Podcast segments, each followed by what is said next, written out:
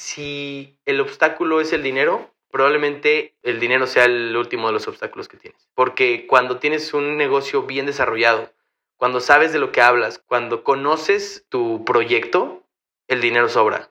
¿Cuándo fue la última vez que pensaste en renunciar?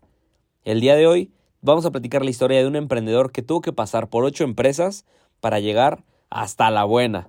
Si alguna vez has pensado en rendirte, este podcast es para ti, porque lo que te tenemos que decir hoy es... Bienvenidos a un podcast menos para cumplir tus sueños. Hablaremos de tips de negocios, historias de fracasos, motivación y know-how de grandes emprendedores. Si estás seguro que vas a cumplir tus sueños y aprendes algo nuevo todos los días, el día de hoy inicia tu cuenta regresiva. 3. Houston, tenemos un problema.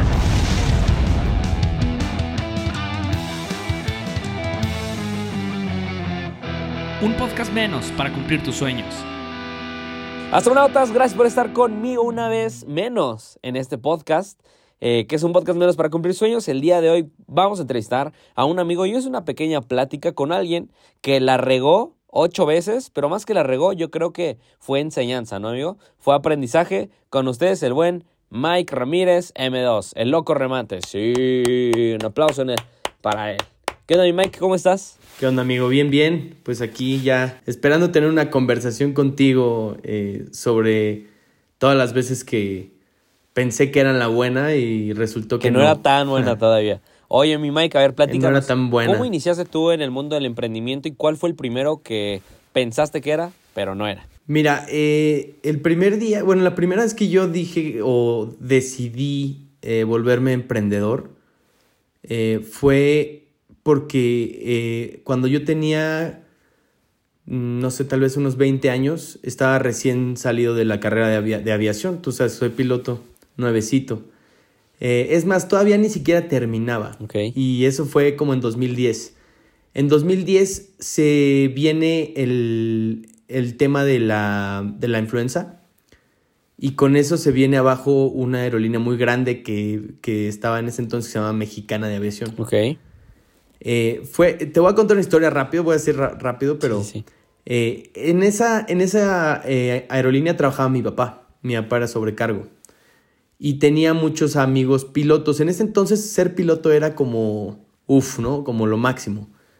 Eh, casi, casi astronauta. Yo creo que todavía es un poquito así ser piloto, ¿eh?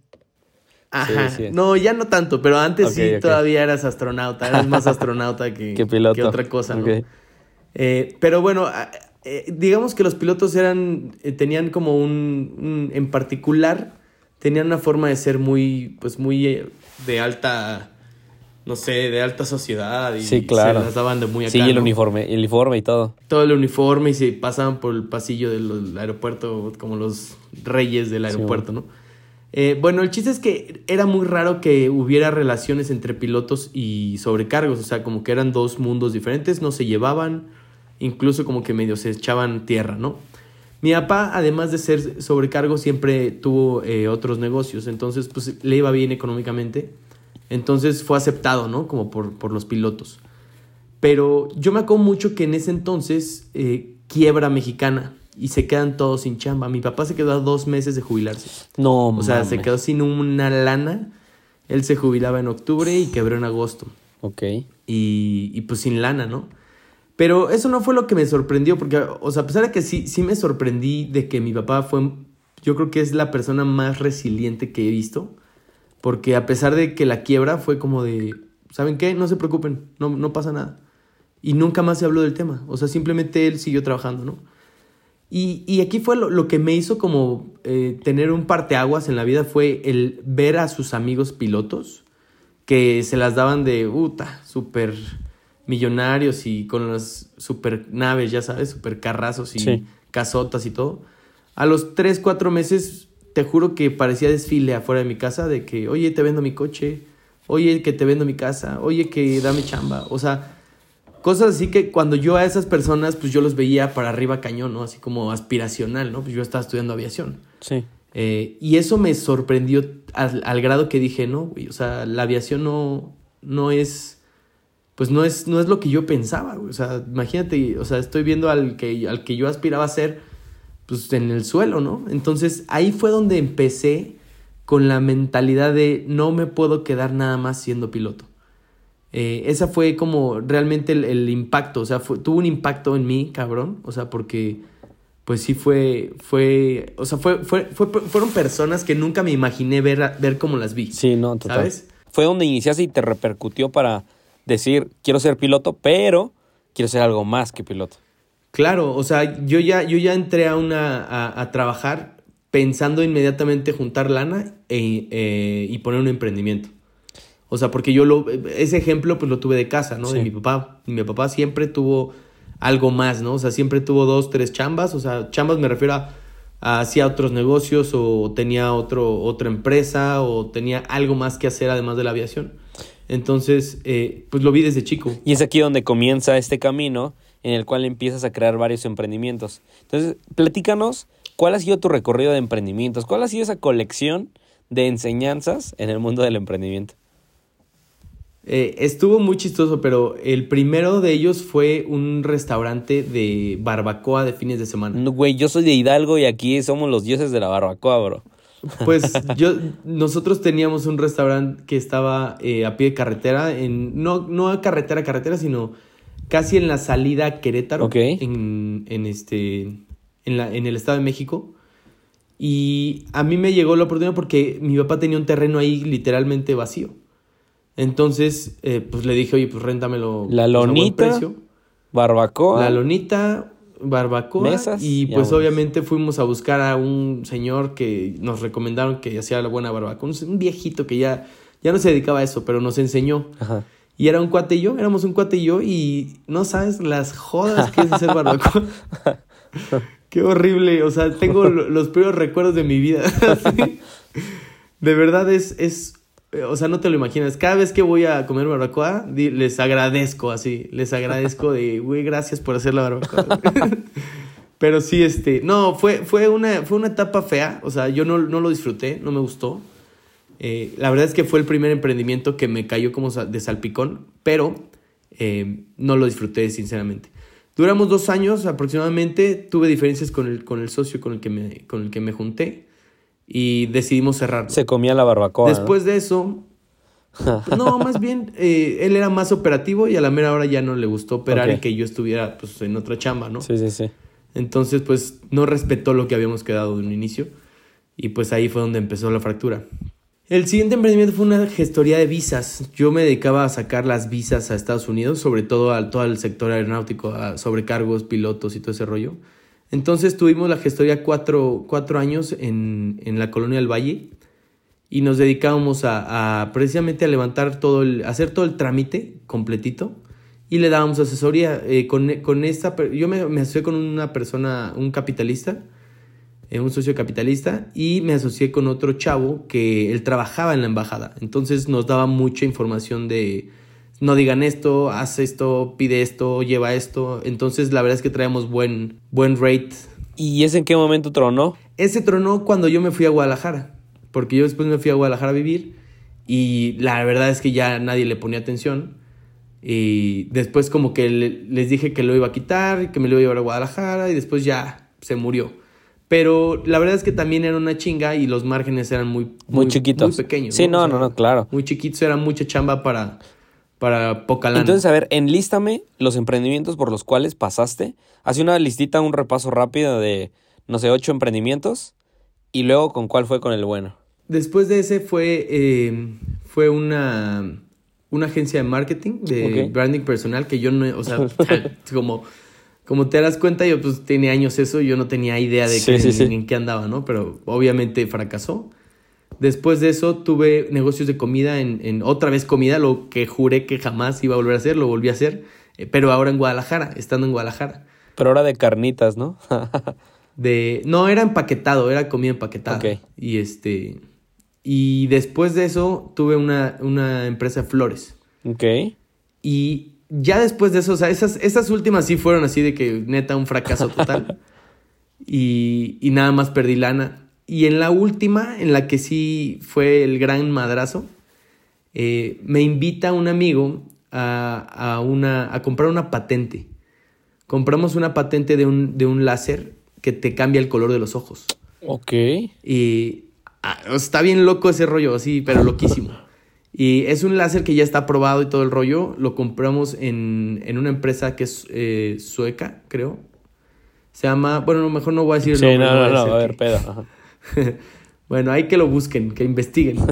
Este, compramos la patente, pero el uso era para investigación de mercado. O sea, no podíamos como utilizarla más que para hacer investigaciones de mercado. Y precisamente la investigación de mercado lo que nos pedían era eh, quién, lo, quién lo compraba, en cuánto lo compraban, eh, cuánto pagaban por el procedimiento, etcétera, etcétera. Y yo me asocié igual como socio capitalista con un amigo. Y el chiste es que al final del día, cuando llega el láser, llega Cofepris atrás. Ajá. Y pues obviamente tuvimos mil pedos con Cofepris. Nos pedían cosas así carísimas, o sea, estudios carísimos, ¿no? Una- o sea, una locura. Eh, buscamos asociarnos con alguna de estas eh, empresas que se dedican a hacer ese, ese tipo de investigaciones en México, porque una investigación de esas, pues no sé, du- duplicaba la inversión de, que habíamos Sí, hecho, total. ¿no? Era impagable, ¿no? De por sí ya era una lanísima lo que habíamos invertido. Y este, y todo este rollo fue precisamente por no saber en qué estaba metiéndome. O sea, me metí así como el borras.